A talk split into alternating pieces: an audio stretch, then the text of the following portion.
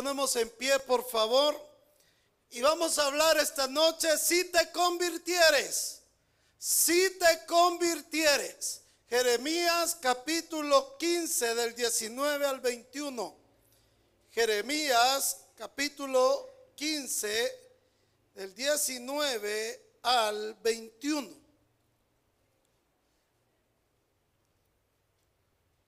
Así que ahí lo puede buscar en su Biblia. Y si no, ahí lo puede leer en sus pantallas. Dice, por tanto, así dijo Jehová, si te convirtieres, yo te restauraré y delante de mí estarás. Y si entre sacares lo precioso de lo vil, serás como mi boca.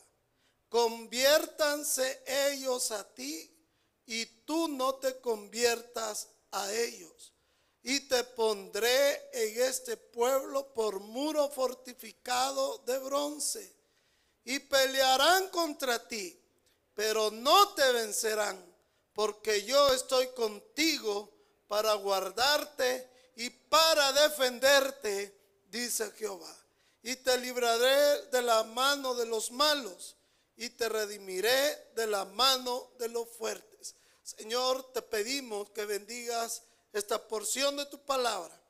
Que no sean mis labios o, no sean mis palabras, mi pensamiento, Señor, lo que habla esta noche. Que sea, Señor, palabra tuya. Que sea lo que tú pongas en mi corazón para edificar a tu pueblo, Señor, y que tu Espíritu Santo pueda quebrantar nuestro corazón, lo pueda convencer de arrepentimiento. En el nombre de Jesús oramos también por Jimena, por el milagro de sanidad, por la recuperación, Señor, de nuestra hermana Rosa Yanira, que gracias a Dios su operación fue un éxito. Te pedimos también por la recuperación de la mamá de nuestro hermano Renato, que sabemos que todo salió bien en esa intervención quirúrgica. Ponemos, Señor, todas nuestras tribulaciones delante de ti para que tú les des una respuesta de acuerdo a tu voluntad. En el nombre de Jesús, amén y amén. Pueden sentarse, por favor.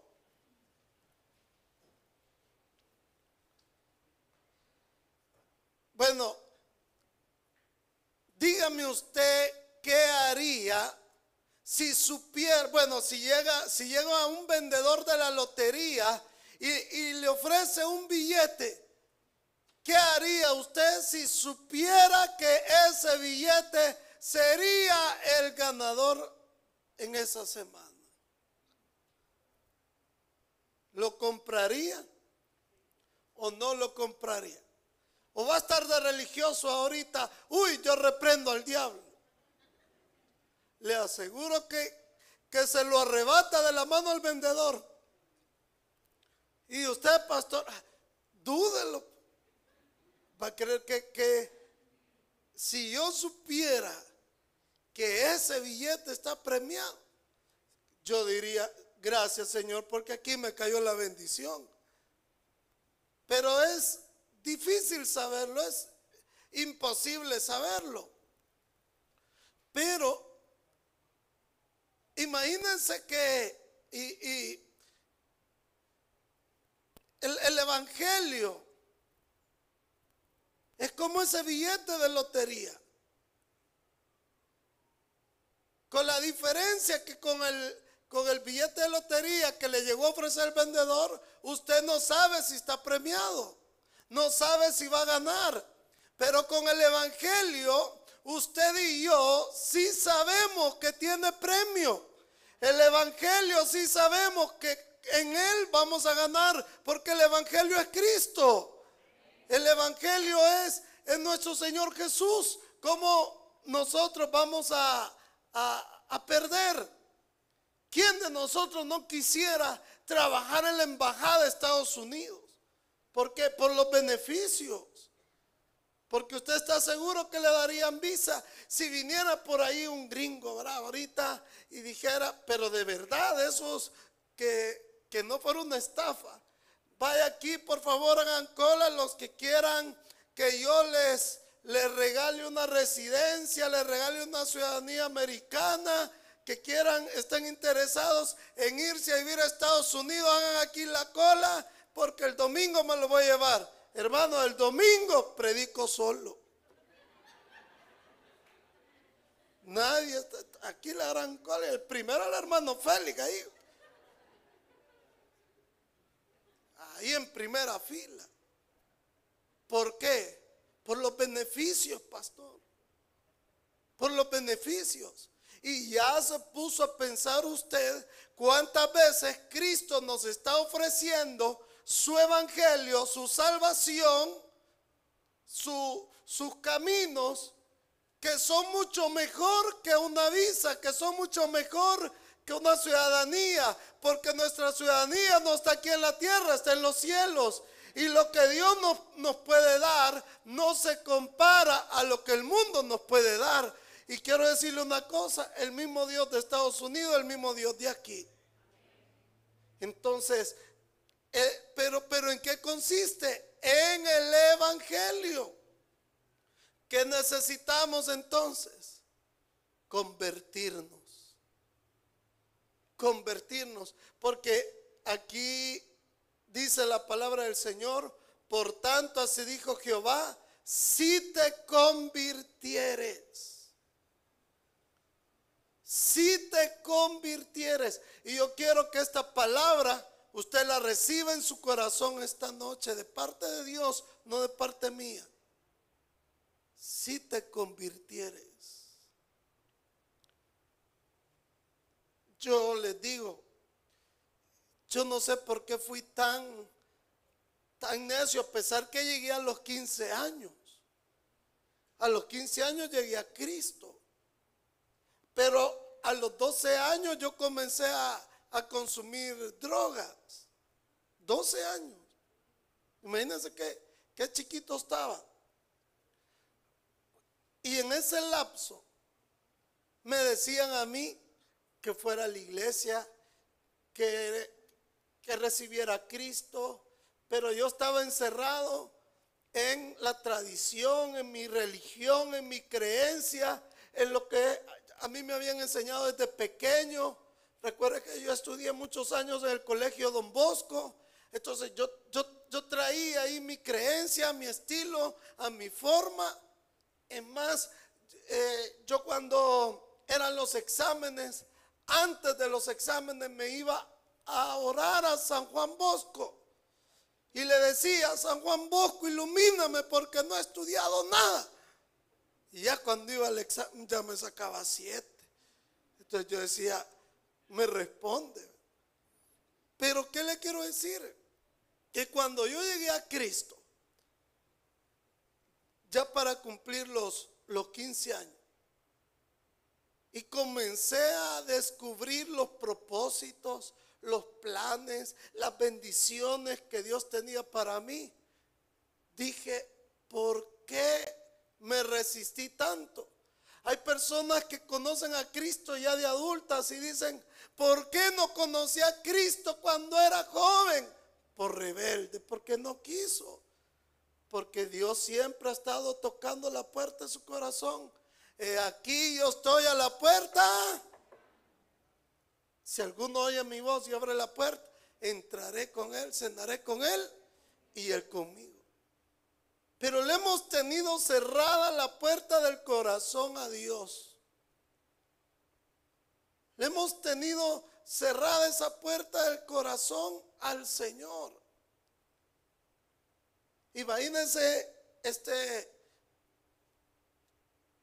lo que se hubiese perdido mi esposa, la hermana Estelita, si ella me, me cierra las puertas de su corazón.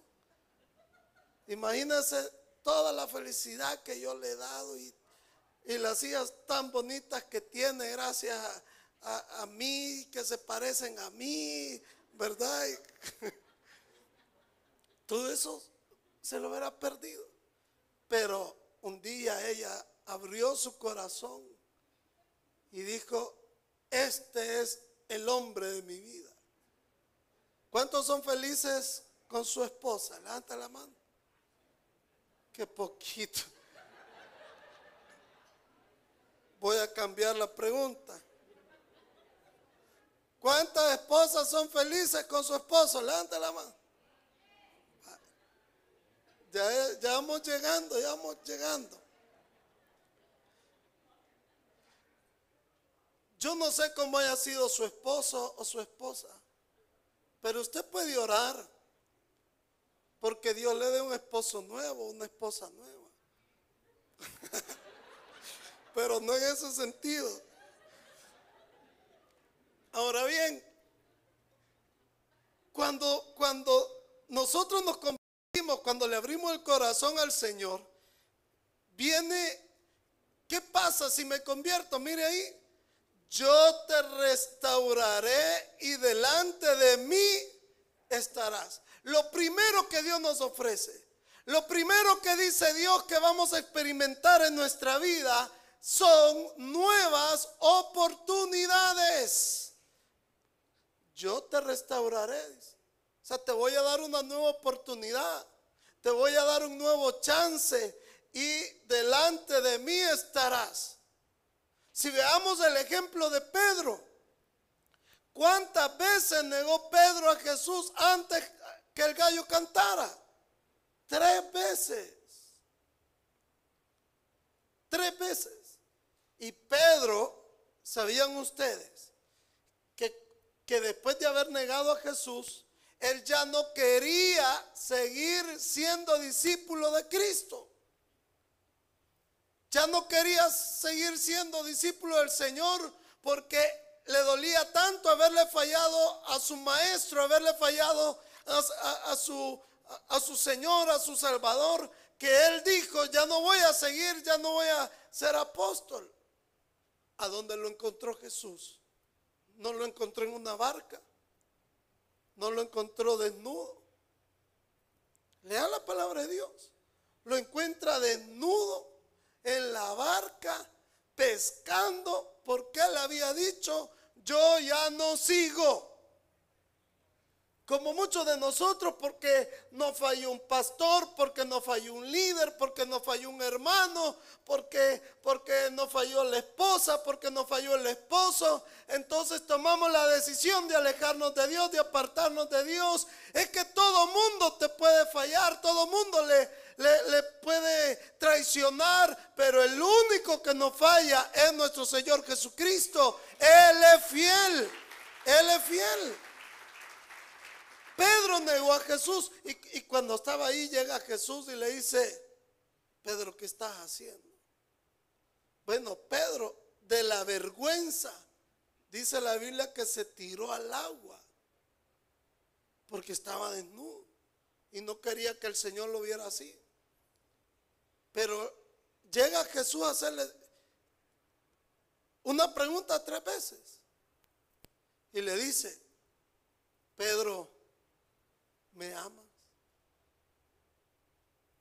Y él decía, sí, apacienta mis corderos. Pedro me ama, sí, apacienta mis ovejas. Pero le vuelve a preguntar, porque Jesús sabía que en su corazón él quería retirarse. Y en la tercera vez quebranta Pedro y Pedro comienza a llorar y le dice, Señor, realmente tú sabes que te amo. Entonces, ve y haz lo, que te llamé a hacer.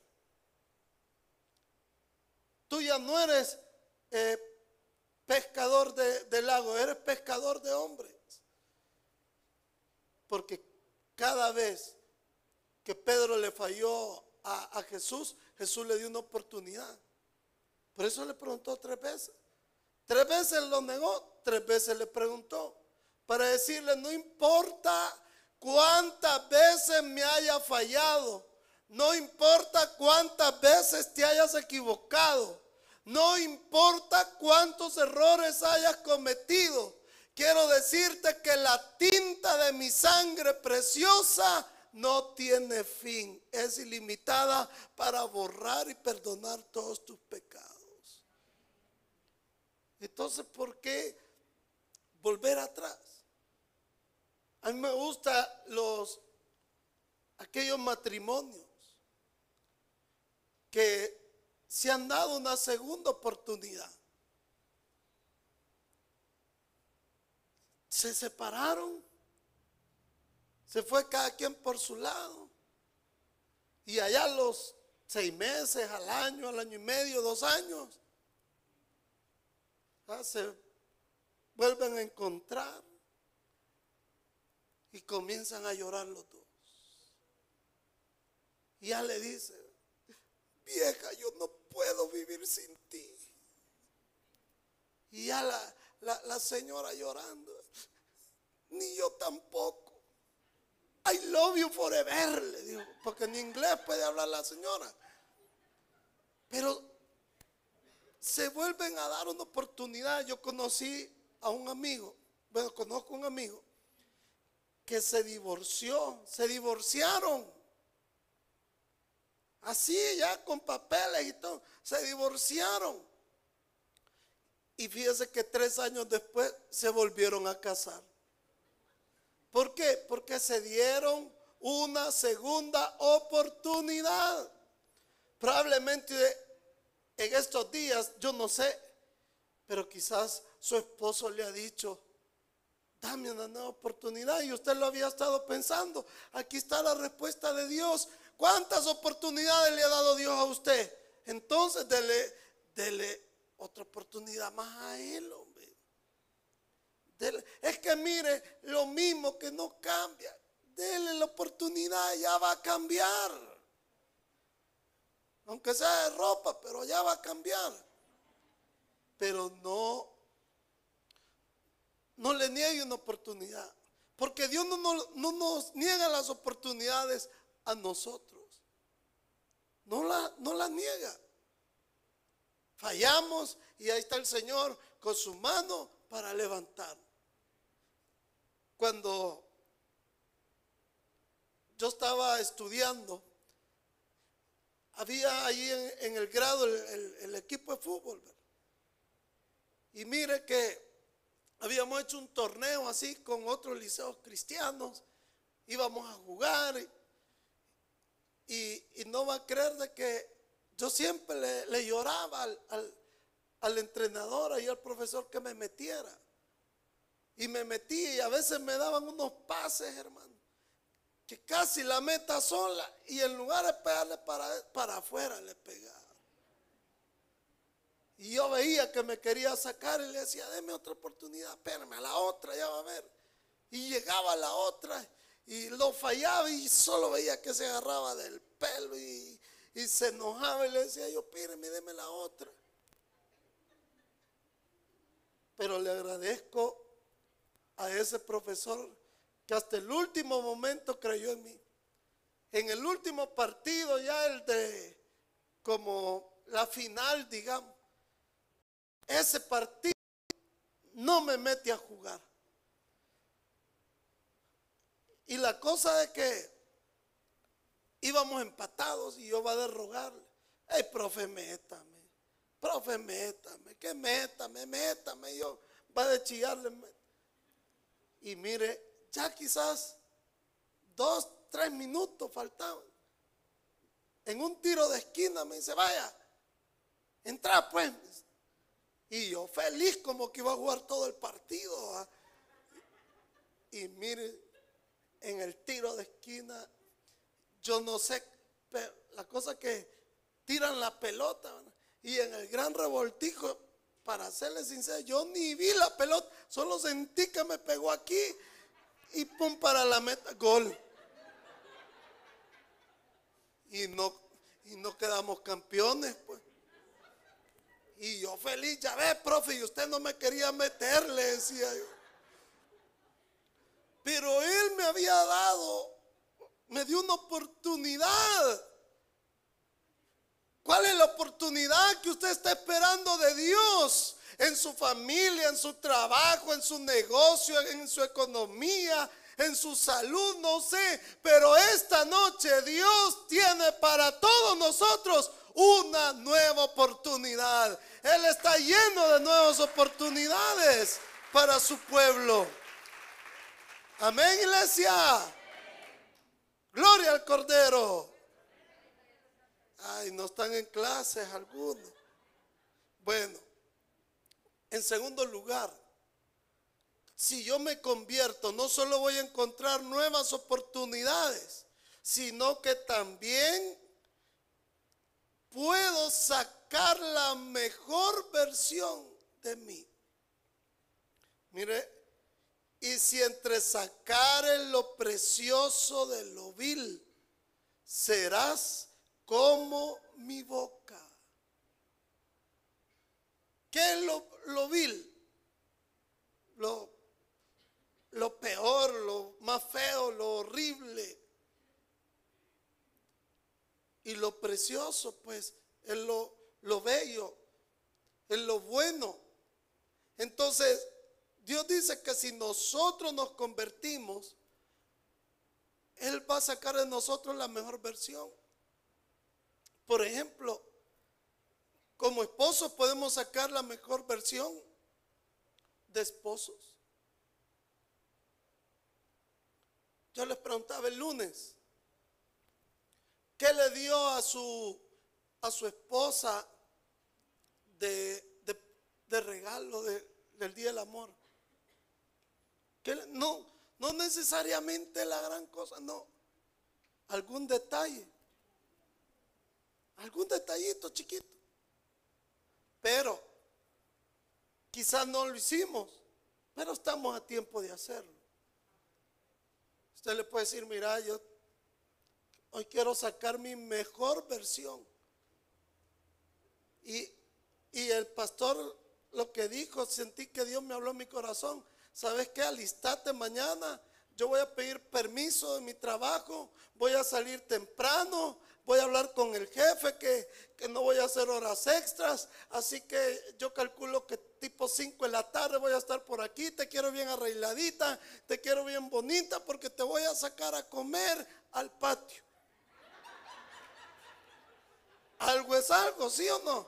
Es que esta hermana a la pampa quieren que la lleven y no. Si también el patio es bonito. Ahí el pasaje. Y se imaginan que usted la sacara el pasaje a comer. Fuera la envidia de todos los vecinos. Ya me imagino todos los chuchos que tienen la maestra de la par ahí a la par suya. Pero hay que sacar la versión como esposa. Usted puede sacar la mejor versión como esposa. Un día mi esposa estaba estudiando liderazgo allá en la iglesia central. Y yo me propuse ese día a sacar mi, mejor versión de esposo. Y dije, yo la voy a sorprender. Y ahí está ella que no me va a mentir. Ey, vaya, delante de Dios se lo digo, que no es mentira. Y, y la voy a sorprender y le voy a, tener ya el almuerzo hecho. Y teníamos unas, unas lonjas. Y mire, yo comencé a preparar todo, calculando la hora que iba a llegar, ¿verdad? Comencé ahí, puse el sartén y todo ahí listo, una mantita, porque a mí me gusta hacer algo ordenado para, para cocinar. La cosa que cuando ella llegó, hermano, mire, Nunca la había sorprendido tanto. Pero lo primero que me dijo fue, ¿y para qué ha sacado tanto plato? Porque yo tenía como ocho platos así. Es que mira, yo aquí tengo el pescado, la, longa, aquí la seco y aquí no sé qué, que no sé Y va viendo, hermano, el pedacero de longa. Porque toda se me había partido. Entonces la sorprendí porque me dijo, nunca me imaginé que fueras tan mal cocinero.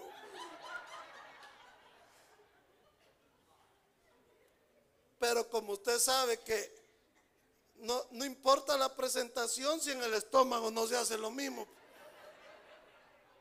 Yo le dije, lo que pasa es que esta es una presentación inédita.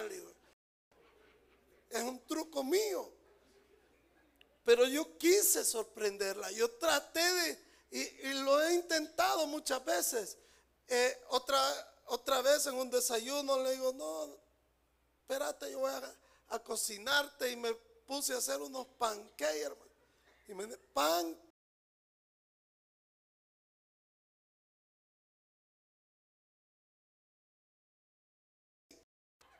En serio.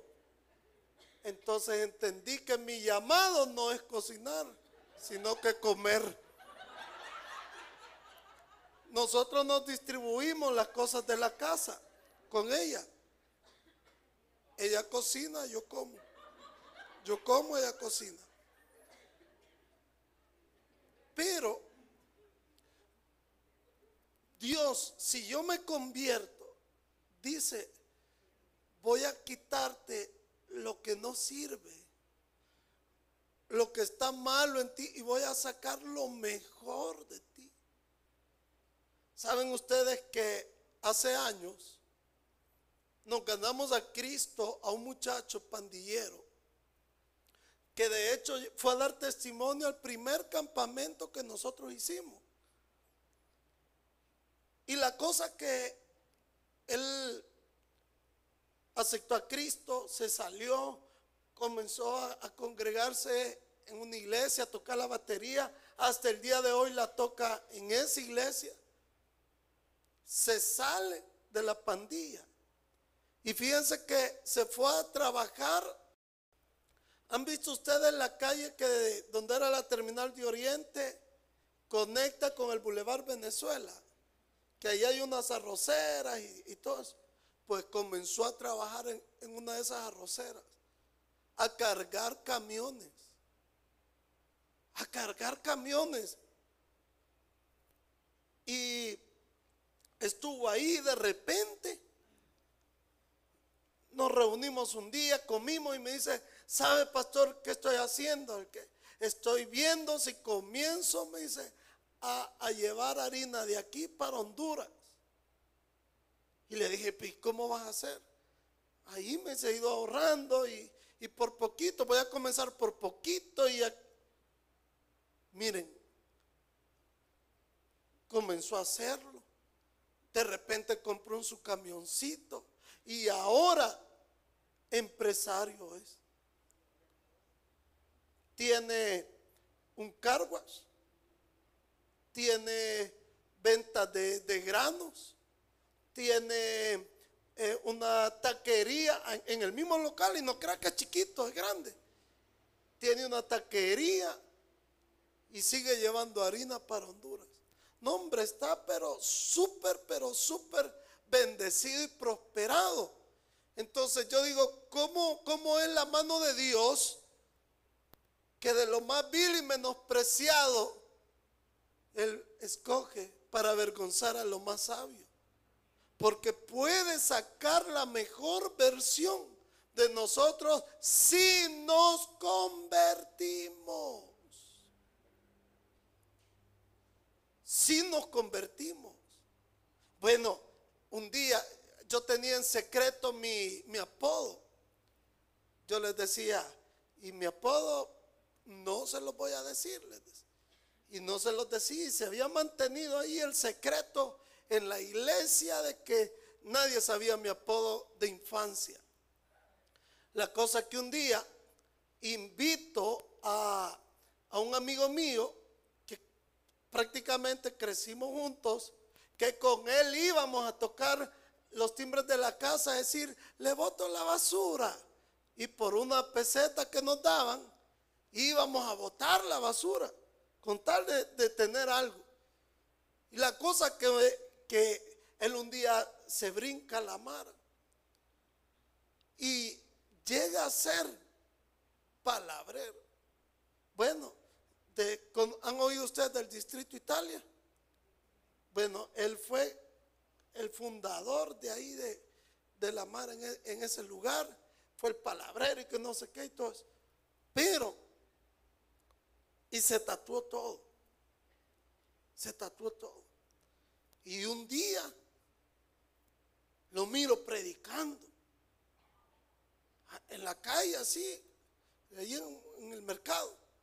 y predicando y hablando de Cristo. Y le, mira, le digo yo, no puedo creer realmente lo que el Señor ha hecho contigo.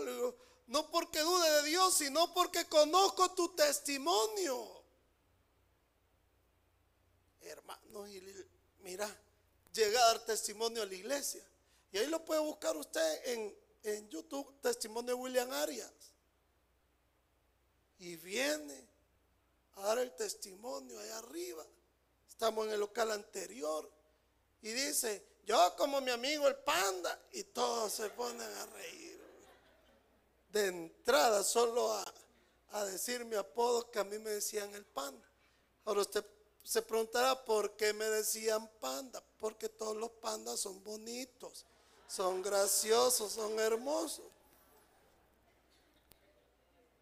Y sabe que hasta este día Él sigue predicando la palabra. Él sigue predicando el Señor. Es más, un día si quieren, se lo vuelvo a traer. Se lo, se lo vuelvo a traer.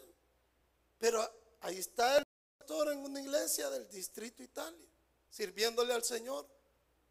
Y un gran guerrero de Dios. Si él, fíjense bien, siendo lo que era, Dios lo pudo hacer, ¿Cuánto más no lo va a poder hacer con cada uno de nosotros, iglesia? Si de modo que si alguno está en Cristo, nueva criatura es, las cosas viejas pasaron y todas son hechas nuevas. Dale un buen aplauso al Señor. Gloria a Dios. Diga conmigo, no es imposible que Dios me cambie. Vuelva a ver a su esposa y dígale, ya ves, Dios me puede cambiar.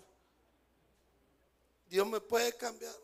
Esposa, dígale a la esposa, ya ves, Dios me puede cambiar. Ya no te voy a pegar mucho, te voy a pegar menos. En tercer lugar, si nosotros nos convertimos al Señor, no solo vamos a hallar nuevas oportunidades, no solo va a sacar lo mejor de nosotros, sino que también, fíjense bien, no vamos a hacer imitación barata del mundo. Hermano, todo lo del mundo es chafa. ¿Por qué? Porque es pasajero. Es pasajero. Dice, el mundo pasa y sus deseos. Dice, conviértanse ellos a ti y tú no te conviertas a ellos. Ahí está clara la palabra de Dios. No soy yo el que me tengo que convertir a ellos. Son ellos los que se tienen que convertir a Cristo. A través de nuestro testimonio, de nuestro ejemplo. Pero a veces eh, pasan los jóvenes. Los jóvenes se sienten bien imitando la moda vistiéndose como los demás, como, como el momento, como los amigos, porque ellos se quieren sentir aceptados. Entonces de repente aparece con un arito. Yo me acuerdo, yo también, mire, un día me abrí el, el, el, oído en la oreja para un arito. Y yo llegué a la casa con el arito así. Cuando me vio mi papá me dijo, ¿Te lo quitas vos o te lo arranco? Eh, con esas palabras de amor, de cariño, de ternura, ¿cómo uno no va a obedecer, hermano? Me lo quité y ya, otra vez. Imagínense, yo estudiando en el Don Bosco y ahí, mire, ahí no hay tales de que usted va a hacer lo que a usted le da la gana. Ahí hay una disciplina, pero disciplina. Y a pesar de eso llegué yo un día, conseguí, estaban de moda, ¿se acuerdan aquellos pantalones que de aquí eran eh, bien pegados y de arriba bien flojos? ¿Se acuerdan de esa moda? Entonces yo también mandé a hacer un pantalón así, pero bien flojote. Y yo se quito, ya me imagino cómo me ha de haber visto. Y hasta el caminado imita uno. Yo me acuerdo que llegué El homeboy de Credisa. Y así fui a clase, no, lo, lo sorprendente es que no me dieron nada en el colegio. Entonces yo dije, ya la hice porque con este voy a venir todos los días. Y cuando llegué a la casa, me ve mi papá entrando con el pantalón y no me dijo nada. Ya cambió Dios a mi papá. Dije. Solo esperó que me lo quitara. Y enfrente de mí agarró el pantalón y ¡trac! Mientras yo viva no vas a usar estos pantalones. Y yo llorando ahí como que la Victoria Rufo. Usted no me quiere, usted me odia. Puchica. Así es uno. Pero yo creo que pasamos ese momento porque no entendemos que no tenemos necesidad de imitar al mundo. Aquí un tiempo se congregó un hermano, muy buena gente. No, hombre, súper especial. Ese hermano donde usted lo veía, lo, veía cantando. Muchos van a, a deducir quién era. Y él andaba ahí recogiendo basura, era muy servicial con la gente y ahí andaba. Y todo el tiempo andaba cantando alabanzas al Señor. Y un día, pues estaba sentado este y la forma que él andaba vestido ese día, se había puesto un suéter y, y el suéter tenía un gorro. Entonces él estaba sentado con el gorro, pero la forma de vestir lo confundieron y le pegaron no me acuerdo cuántos balazos. A mí me dolió la muerte de él. Me dolió en el corazón porque él era una excelente persona. Era una excelente persona. Pero ¿qué? ¿Cuál fue el pecado? La forma que se vistió ese día. La forma que se vistió. De ahí este otro muchacho que eh, de buena familia no era nada. No era nada. Pero se le salía mencionar a una pandilla y sin era nada fregando. Y un día lo esperaron y ahí lo mataron. Lastimosamente, la vida es, es dura y el corazón del hombre está lleno de maldad. Pero nosotros tenemos como ejemplo a Cristo para imitar a Cristo. Para imitar a Cristo. Versículo 20 y 21. Vamos al 20 y 21. Y te pondré en este pueblo por muro fortificado de bronce. Escucha esta palabra de Dios para usted. Y pelearán contra ti, pero no te vencerán porque yo estoy contigo para guardarte y para defenderte, dice Jehová. En cuarto lugar, si yo me convierto al Señor, voy a ir tomado de su mano y, y voy a tener la victoria con el Señor. Aquí dice, pelearán contra ti, porque eso no se lo va a quitar. Batallas van a venir, problemas van a venir, vamos a enfrentar de todo y, y, tenemos que, que pelear, pues. Pero, dice el Señor, pelearán contra ti, pero no te vencerán. ¿Cuántas batallas hemos peleado? Y Dios las ha ganado. Porque Él las pelea por nosotros. Yo me refiero, la hemos peleado porque no nos podemos quitar de ahí. Pero ¿Cuántas veces hemos sentido que hemos estado al borde ya de la ruina, de la destrucción, del fracaso? Y en ese momento justo vemos la mano de Dios peleando por nosotros. La mano de Dios peleando por nosotros. ¿Por qué? Porque Él no va a dejar desamparados a sus hijos. Y usted es un hijo de Él.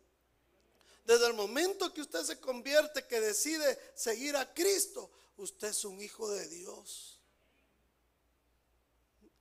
Hay que vencer el temor. Hay que vencer el temor. Y venga lo que venga. Por eso dijo Pablo, en Cristo somos más que vencedores. Somos más que vencedores. No, hombre, a veces uno se siente tan chiquito así comparado al problema. Y a veces uno quiere emprender cosas, quiere hacer cosas que son enormes y uno se siente chiquitito.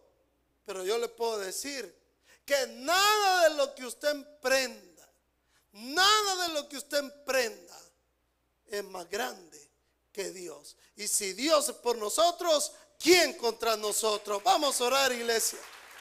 Gloria al Señor.